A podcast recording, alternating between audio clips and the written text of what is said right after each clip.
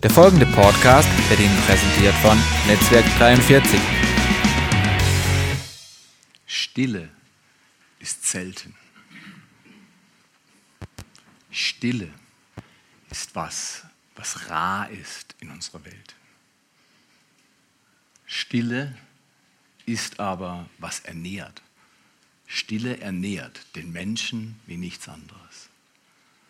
Und doch ist der Mensch auf der Jagd, einen Moment nach dem anderen zu erobern. Immer neue, rastlos, voller Mühe, voller Erschöpfung, immer einen Augenblick nach dem anderen zu erobern und zu erleben, was wir denken, unseren Wert bestätigt. Alle von uns leben in dieser Spannung. Alle von uns plagen sich manchmal. Manchmal geht das Telefon verloren. Keine Ahnung, hey Gott, wo ist das Telefon? Ähm, manchmal, geht dann, manchmal geht die Ruhe verloren. Ähm, manchmal gehen Menschen verloren. Immer wieder geht dann Frieden verloren. Niemand würde hinschreiben und sagen, Beste, was es gibt. Friede Gottes ist allerdings das Beste. Weil wir leben hier auf dieser Erde nur in einem Übergangsmodus. Das, das, was wir jetzt erleben während dieser Weltmeisterschaft oder dass wir uns so durch manche Spiele durchgerobbt haben. Dann haben wir uns angefangen, ins Turnier reinzubeißen und immer mehr hummelt's und man merkt, die deutsche Mannschaft hat das Köpfchen, um den Pokal am 13. zu stemmen. Ob es dann gelingt, das wird man sehen. Aber schau mal hier. Das Köpfchen, das die deutsche Mannschaft hat, ist vielleicht auch ein Symbol für uns. Wenn der Kopf, das Haupt Jesus Christus, den Leib, Leib Christi alle Menschen, die an Jesus glauben, wirklich lenken darf. Das ist ja im Normalen der Fall. Der Kopf lenkt den Körper. Wenn das erlaubt ist, dass Christus dich führen darf, dann brauchst du dir nicht mehr die Frage zu stellen, die wir heute aber trotzdem stellen wollen. Warum ist Nichtstun so wichtig? Warum ist Nichtstun wichtig? Man könnte auch sagen, Stille in einer Welt voller Geräusche. Stille in einer Welt voller Geräusche. Warum nichts tun so wichtig ist. Warum ist das so wichtig? Weil der Mensch nicht von Aktivität lebt. Das Ego schon, aber dein ganzes Menschsein lebt von Begegnung, von nahe kommen. Äh, heute Morgen, nicht, dass es besonders prädikatvoll besonders wertvoll ist. Aber morgens, wenn ich aufwache, drehe ich mich zu meiner Frau um, ob sie schläft oder nicht und fasse sie an. Immer. Wir haben eine körperliche, seelische und geistliche Beziehung.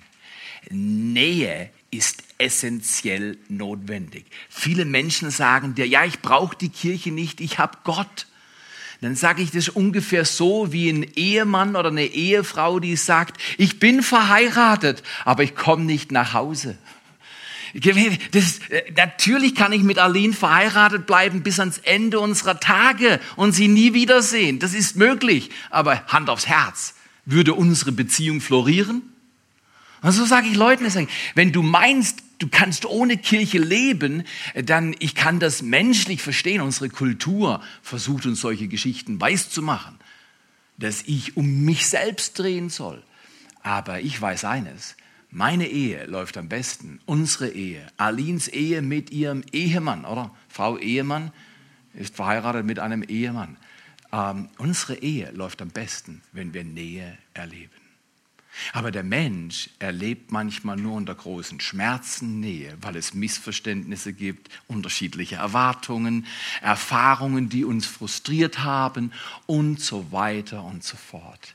Ich möchte dich vertraut machen mit dem vorletzten Input. Nächste Woche spricht ein Amerikaner, ähm, äh, ein, ein, echter Amerikaner. Ähm, äh, Dani ist eingeamerikanischt aber ähm, äh, nächste Woche spricht Edger McKay. Manche haben ihn schon mal gehört, hat vor drei Jahren schon mal hier gesprochen. Die kommen aus South Carolina, einer sehr interessanten Church. Perry Noble, New Spring äh, ist die Gemeinde, wo sie hingehen. Äh, sehr interessante Gemeinde. Und äh, dann kommt der letzte Input. Heute ist vielleicht einer der wichtigeren Abschnitte für Hey Gott. Warum nichts tun so wichtig ist? Ganz einfach. Nichts tun ist wichtig, weil wir Menschen von der Stille leben, weil Gott spricht nur, wenn wir still werden. In der Bibel im Psalm 46, Vers 11 und da im Vers A, äh, Teil A, steht, seid still und erkennt, dass ich Gott bin. Seid still. In der Elberfelder Übersetzung heißt es sogar, lasst ab. Ich finde das hochinteressant. Lasst ab. Still wird es nur, wenn wir was nicht mehr tun, etwas ablassen, loslassen, etwas auf die Seite legen, etwas anderes getan haben, aber es aufhören und nichts tun. Seid still und erkennt, dass ich Gott bin. Ich werde erhöht sein über die Erde, heißt dann in diesem Vers noch, ich werde erhöht sein. Also auf gut Deutsch momentan, ich fand es noch stark, gestern haben eine Mannschaft, ich will jetzt nicht sagen, dass es alle machen müssen, oder, aber ich fand es einfach erstaunlich, die sind hingekniet zum Elfmeterschießen. Äh, das, das erstaunt dich nicht bei Lateinamerikanern, aber wisst ihr was? Falls Deutschland nochmal einen Elfmeterschießen hat. Ich finde es stark, wenn die Deutschen sich hinknien. Weil das wäre untypisch. Das machen europäische Mannschaften nicht, richtig oder falsch. Und äh, das, da, da ist etwas in dieser, in dieser Haltung des Kniens der Selbstschwächung. Auf gut Deutsch sage ich, ich hab's nicht. Weil auf den Knien kannst du physisch nicht viel machen. Aber diese Haltung des Kniens ist eine Haltung der Anerkennung eines, der höher ist als ich. Und diese Anerkennung des Gottes, der sagt, erkennen kannst du mich nur, wenn du still wirst oder aufhörst zu tun. Ich lade euch ein. Ich glaube, ich würde nicht mehr im Dienst und nicht mehr im Dienst dieser Kirchgemeinde mit meiner Frau stehen, wenn wir nicht Rhythmen etabliert hätten, die uns immer wieder zum Nichtstun führen. Aber nicht Nichtstun im Sinne von leer Nichtstun, sondern Nichtstun, um uns auszurichten und ihn zu erleben. Seid still und erkennt, dass ich Gott bin. Satz, der vielleicht ungewöhnlich am Anfang erscheint, aber eine erstaunliche Wirkung hat, wenn du dir Gedanken darüber machst, ist folgender. Der beste Weg zur Selbstverwirklichung, alle Menschen wollen sich selbst verwirklichen, auch die Frommen. Ja, selbstverwirklichen, böses Wort. Das ist kein böses Wort. Das heißt einfach selbstverwirklichen. Und die Frage, wie du das verwirklichst, was du dir wirklich wünschst, die Frage sollte man stellen dürfen. Aber der beste Weg zur Selbstverwirklichung ist Stille und Selbstverleugnung. Das ist ein Hammer-Satz. Der beste Weg zu verwirklichen, was du dir zutiefst wünschst, ist zur Ruhe zu kommen und Nein zu sagen zur Selbstumkreisung. Jesus sagt, folge mir nach, lauf mit mir, verleugne dich selbst, nimm dein Kreuz auf dich. Das hört sich nicht attraktiv an, aber Jesus weiß besser, was gut ist. Er sagt, und das könnte man so formulieren, bei emotional gesunden Menschen verschwindet das eigene Ich aus dem Zentrum der Wahrnehmung. Christus und der Nächste gewinnen Raum. Den Gedanken muss man sich langsam reinziehen. Emotional gesunder Mensch, ich glaube, es gibt keine emotional gesunden Menschen. Punkt. Es gab nur einen emotional gesunden und geistlich reifen Menschen und der war gleichzeitig Gottes Sohn. Das war Jesus Christus. Er war emotional gesund und geistlich reif, richtig reif. Wir wollen gesunden und geistlich reifen. Und das ist ein Prozess, die Bibel nennt es Jüngerschaft oder mit Jesus laufen und Jünger sein. Und emotional gesunde Menschen kannst du nicht erkennen, dass sie dies und jenes tun und dies und jenes nicht mehr tun, sondern emotional gesunde Menschen erkennst du, dass ihr Ego nicht im Zentrum steht. Du darfst ein Ego haben, um ganz ehrlich zu sein du hast es so oder so. Äh, du bist ein ewig lebender Mensch. Aber der, der, die Hauptaufgabe des Menschen ist es, aus der Mitte rauszutreten, weil nur einer das Vorrecht hat, in der Mitte zu stehen. Und nur einer hält es aus. Gott selbst. Er will der Erste und der Letzte sein. Er will mittendrin sein. Er will die Mitte unseres Lebens sein. Und dazu muss ich immer wieder einen Schritt zur Seite treten. Und das fällt mir schwer. Ich war vor einigen Tagen im Auto unterwegs. Äh, es war spät geworden und ich war müde und eigentlich wollte ich nur eines, zu Hause sein und endlich auf meine Tempura-Matratze liegen können und einen erholenden und äh, erquickenden Schlaf genießen. Und dann dachte ich, ja, was will ich jetzt machen? Eine halbe Stunde Auto fahren. Hm, schnell fahren, schnell fahren, dann leidest du nicht so lang. Nein, und dann habe ich mich entschieden, in der Dunkelheit dieser Nacht langsam zu fahren. Ist ein Wunder für mich schon gerade in sich, langsam zu fahren äh, und mich auszurichten auf Jesus und zu sagen, Jesus, du bist der Erste. Ich bin müde, eigentlich mir alles zu viel. Ich mache einen Schritt auf die Seite. Komm du in dieses Auto, in meine Müdigkeit, auch in das, was überfordert ist, wo ich heute dachte, mm, war nicht der Tag, hinter dem du drei Sternchen hängst. Es ist einfach ein Tag, den du gelebt hast. Hast, hast, hast noch jemand außer mir manchmal so unterwegs? Dann steh auf die Seite und gib jemand anderem das Vorrecht, in der Mitte zu sein. Emotional gesunde und geistlich reife Menschen nehmen ihr Ich aus dem Zentrum. Und das ist herausfordernd. Richtig oder falsch? Das ist herausfordernd. Und dann und nur dann gewinnt Christus und der nächste Raum. Und das ist, was wir tun sollen. Wir sollen dienen in dieser Welt, in der uns Jesus, in die uns Jesus hineingestellt hat. Ich möchte dich einladen. Trete aus der Mitte raus. Für so einen Typ wie ich, dominant Initiative, ist es ganz leicht, in der Mitte zu stehen. Auch von meinem Berufsprofil. Ich bin ständig irgendwo herausgefordert, äh, was zu tun und habe eine manchmal äh, sichtbare Position. Ganz wichtig für solche Leute zu sagen, Jesus, ich gebe dir den Platz. Du stehst immer noch vorne, aber es ist eine Haltung. Jesus, ich drehe zur Seite. Übt es mal diese Woche zu sagen, Jesus, ich trete zur Seite. Zum Beispiel, manchmal mache ich, nicht oft, aber manchmal mache ich meiner Frau die Tür beim Auto auf.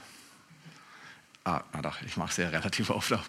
Aber ich mache ihr die Tür auf oder manchmal machst du die Tür für einen Raum auf und gibst einem anderen Menschen den was? Es gibt einen Vortritt und einen A-Tritt, äh, genau, äh, äh, gewähre Menschen immer den Vortritt. Äh, die Welt ist bekannt für A-Tritte, aber die zerstören. Gebe Menschen den V-Tritt, den. Stehe an die Seite. Gebe Jesus und dem Nächsten den prominenten Platz in deinem Leben und ermögliche andere vorne zu sein. Das ist ein riesiges, ein riesiges Ding im Leben, wenn wir das üben. Um das zu schaffen, das ist nämlich gar nicht so einfach. Du kannst dir das jetzt vornehmen, aber schaffen tust du das nicht, weil du sagst, doch, also alles klar, Jesus, du bist der Erste und ich lasse Martin heute den Vortritt. Hey, du gehst hier raus, da denkst du schon wieder an was anderes. Ich glaube, und Jesus hat uns das natürlich beigebracht. Wir werden es im Verlauf dieser äh, Predigt hören, dieser Message hören, ist, wer, wenn ein Mensch sein Leben nicht nach Rhythmen ordnet, hat er keine Chance, ein für die Ewigkeit bedeutsames Leben zu führen. Da kann die Welt, in der wir leben, uns alles vormachen, was du alles zur gleichen Zeit machen kannst und ein Selfie sonst worum schickst und das und vor und alle mögliche Aufmerksamkeit. Fakt ist, wer sein Leben nicht nach Rhythmen ordnet, wird verbrennen und dein Leben hat keine Bedeutung. Dieser Körper hat einen Rhythmus. Wird dieser Rhythmus signifikant gestört, ist das Leben in der Hülle, die Gott mir geschenkt hat, die wir Körper nennen, nicht mehr möglich. Der Körper, die Seele und der Geist des Menschen hat Rhythmen. Die Bibel gibt zwei Rhythmen prominent vor und sagt, dass wir so unser Leben eintakten sollen. Und ich möchte euch einladen, nochmal mit mir lernen und bringt es anderen Leuten bei. Geh zu deinem Nachbar. Äh, übrigens, ähm, äh, lad deinen Nachbar ein. Wir haben gestern, glaube ich, 80 oder 80 plus Personen beim Teen Zone Event gehabt. Ich glaube, 70 Teenager waren hier. Die Hütte hat gebrummt. Ich darf das so sagen. Die Nach Nachbarn aus der Nachbarschaft waren das erste Mal hier mit dabei. Einfach weil es ein Event war, was für sie attraktiv war. Das ist der Hammer. Lad deine Nachbarn ein und sag, ordne dein Leben nach Rhythmen. Ja, aber Sonntagmorgen habe ich keine Zeit, da muss ich ausschlafen oder brunchen. Dann sage ich, brunch vorher oder nachher. Guck mal, ich glaube nicht, dass Leute einfach Gott in ihr Leben aufnehmen, wenn sie nichts tun. Es macht den Mut und sagt, ja, da muss schon irgendwas auf die Seite stellen um ihnen, aber es lohnt sich, probier's aus. Probier's aus. Tritt mal auf die Seite mit deinem Brunch und komm mal mit mir mit. Wir glauben, dass ein Mensch, der regelmäßig Rhythmen orientiert, wie die Bibel sagt, erlebt Gott. Nicht der Rhythmus macht's, aber Gott ehrt Rhythmen, die er in seinem Wort vorschlägt. Und er kommt mit seiner Gegenwart und dann macht es alles in der Welt einen Unterschied. Okay, lerne dein Leben in zwei wesentlichen Rhythmen äh, nach zwei Rhythmen zu ordnen. Erstens sind der Tagesrhythmen Beten und Bibel lesen. Da ich so viele Bibelstellen auswendig lerne, kann ich stille Zeit im Bett unter meiner Decke machen und ich denke an Verse oder murmel sie vor oder bete sie oder bin still und ich mache dir Mut, lies deine Bibel unbedingt. Noch besser ist, lern sie auswendig. Weil ich bin so oft irgendwo unterwegs und habe sogenannte Lehrzeiten. Und in dieser Zeit kann ich viel tun. Ich kann beten und ich kann Dinge wiederholen und es stört überhaupt nicht meine Aufmerksamkeit. Und das geht aber nur, wenn man einen Rhythmus entwickelt. Jesus hat das entwickelt. Alle wesentlichen Kirchenväter und Kirchenmütter haben das drauf gehabt. Und es ist schwierig und es bedeutet, dass ich mein Leben auf die Seite stelle. Mal nichts tue stille werde in einer Welt voller Geräusche. Tagesrhythmen sind absolut notwendig. Jesus sagt, jeder Tag hat genug Plage oder Jesaja 50, Vers 4, eine wunderbare Bibelstelle, da heißt es, du wächst mir jeden Morgen das Ohr, dass ich höre wie ein Jünger oder eine Jüngerin hört. Lass dir das Ohr wecken, weil aufstehen kann jeder. Ist mühsam. Aber aufstehen vor der Zeit kann jeder. Nimm dir eine Viertelstunde Zeit, steh vorher auf, bevor du irgendwas machst. Steh eine Viertel oder eine halbe Stunde oder fünf Stunden. Ich habe keine Ahnung, was dein Zeitlimit ist. Steh vorher auf, tritt auf die Seite, gib Christus die prominenten Platz in deinem Leben und sag, Jesus, ich bin hier, dein Wort zu lesen und ich bin hier zu beten. Und ich möchte dir vier kleine Schritte geben, wie du das tun kannst. Erstens, das ist notwendig, wenn du das nicht morgens machst, sowieso, äh, weil du musst morgens nur den Schlaf unterbrechen und vielleicht deine Müdigkeit unterbrechen. Aber wenn du stille Zeit, du kannst auch zu anderen Zeiten des Tages regeln, auch abends, wenn du das willst, ähm, äh, da musst du tun unterbrechen. Erstens tun unterbrechen. Das ist der Grund, warum wir diese Predigt nennen, warum Nichtstun so wichtig ist. Nichtstun ist lebensnotwendig. Erstens tun unterbrechen. Wenn du irgendwas gerne tust, weißt du, wie suchtartig das ist? Das will man unbedingt weiter tun. Das macht dann richtig verrückt. Äh, das muss man fertig machen. Tritt auf die Seite und sage, jetzt mache ich nichts. Ich unterbreche mein Tun. Zweitens, ich richte mich aus. Abends im Auto, was ich vorhin erzählt habe, war ich total fertig und ich musste mich ausrichten. Meine Gedanken waren überall und ich habe gesagt, nein, jetzt denke ich genau so. Jesus, ich tritt auf die Seite und du bist Nummer eins und ich richte mich auf dich aus. Es ist mitten in der Nacht und du bist da. Nichts tun fängt an mit tun unterbrechen, mit sich ausrichten und drittens schweigen lernen Mir sagt man nach, ich konnte reden, bevor ich geboren wurde. Ich weiß nicht, ob du auch in dem Club bist. Manche sind in dem Club und andere sind im anderen Club. Spielt überhaupt keine Rolle, ob du gern und viel redest oder wenig redest. Schweigen ist was anderes. Es gibt ja Leute, die öffnen ihren Mund nicht, aber schweigen tun die auch nicht. Der Kopf redet die ganze Zeit. Hast du schon mal gemerkt? Ich kann das an Gesichtern lesen. Ich kann das lesen. Die sagen nichts, aber meine Güte, hörst du Töne. Und ihre Gestik spricht von allem Möglichen. Schweigen ist was anderes. Schweigen ist eine Kunst, die kannst du nur erlernen, wenn du dein Tun unterbrichst. Dich ausrichtest und sagst, Schweigen ist eine aktive Handlung. Jesus, jetzt bin ich da für dich. Ich habe mein Herz zur Ruhe gebracht und auf dich ausgerichtet. Ich bereite mich vor, dass du zu mir sprichst. Ich will deine Stimme hören. Das ist machtvoll. Ich lade euch ein, lernt zu schweigen. Schweigen kann eine Waffe sein gegen meinen Nächsten. Aber dieses Schweigen meine ich nicht. Schweigen ist mein Herz in der Gegenwart des lebendigen Gottes zur Ruhe zu bringen. Nur dann kann man das vierte wirklich wirksam tun. Schrift lesen. Viele Menschen fangen an, sofort die Bibel zu lesen, bevor sie sich vom Tun verabschieden, bevor sie sich ausrichten, bevor sie geschwiegen haben und sagen mir dann oder anderen, du, ich lese die Bibel, es bringt mir gar nichts. Klarer Fall.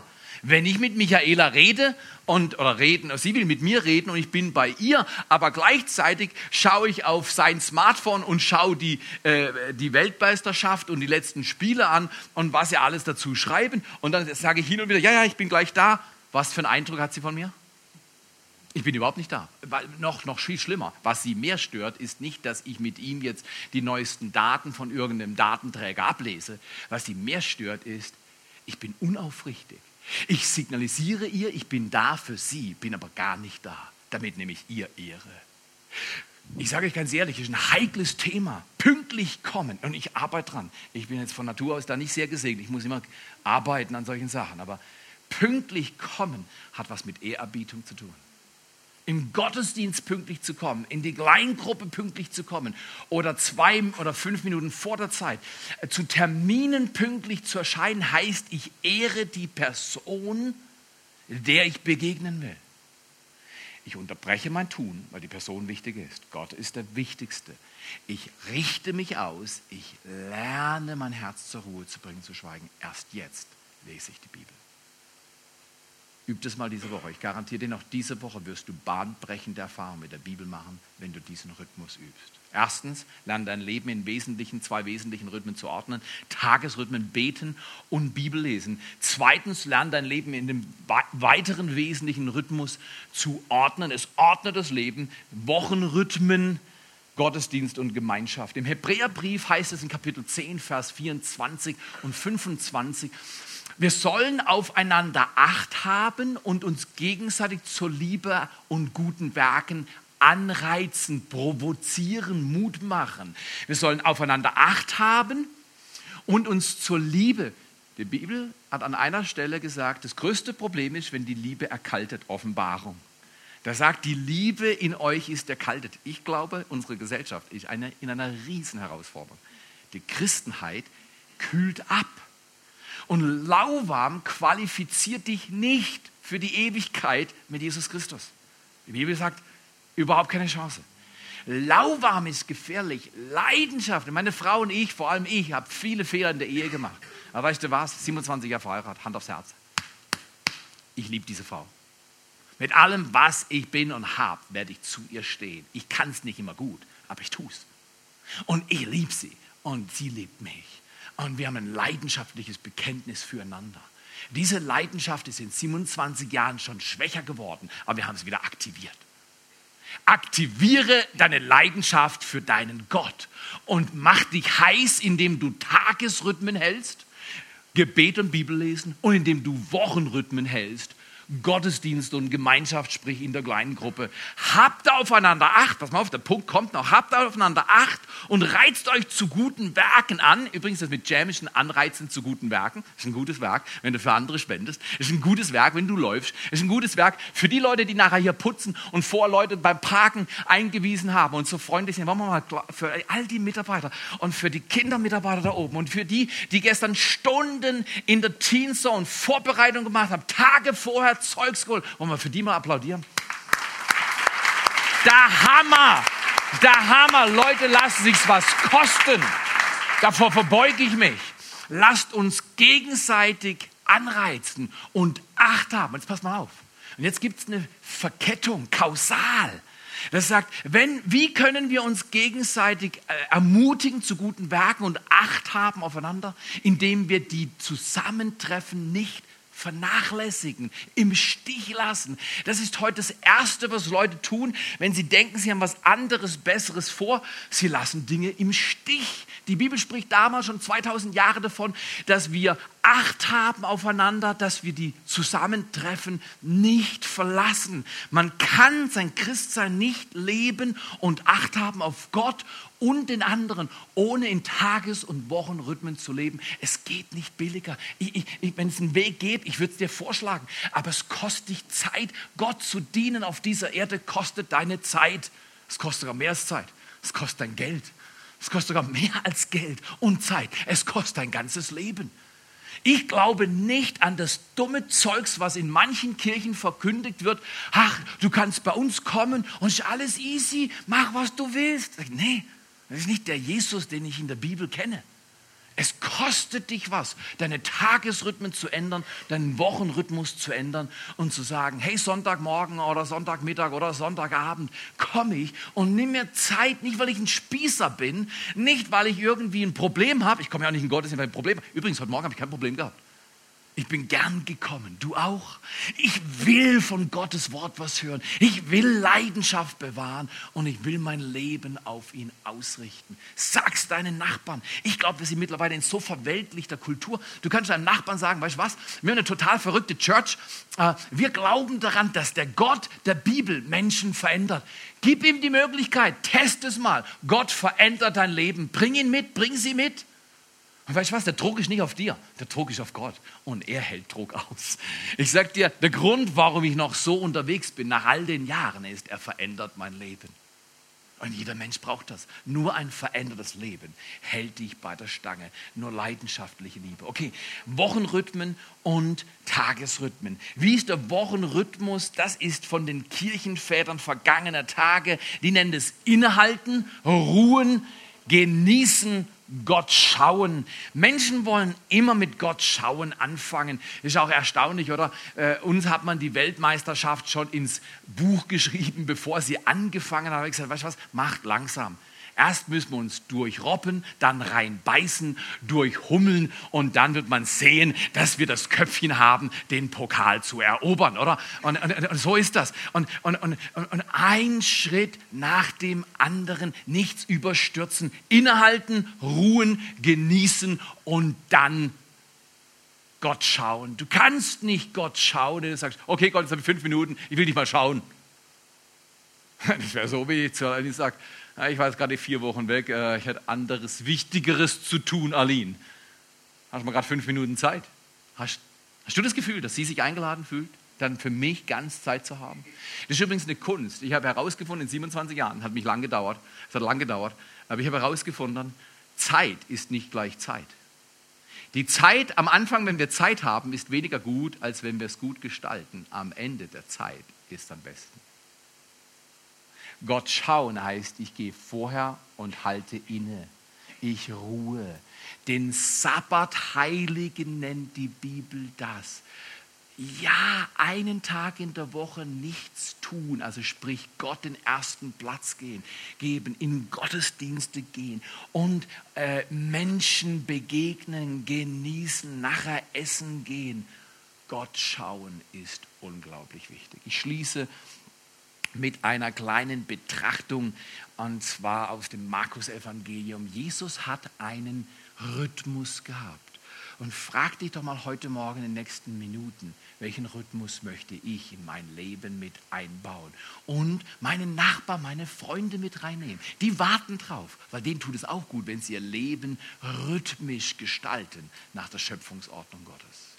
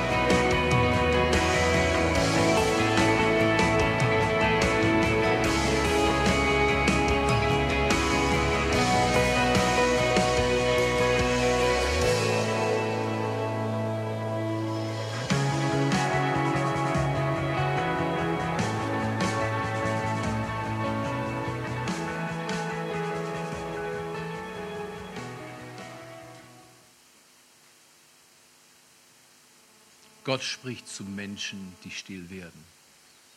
Er spricht immer. Wenn wir still werden, spricht er. Er liebt es, zu seinen Kindern zu sprechen.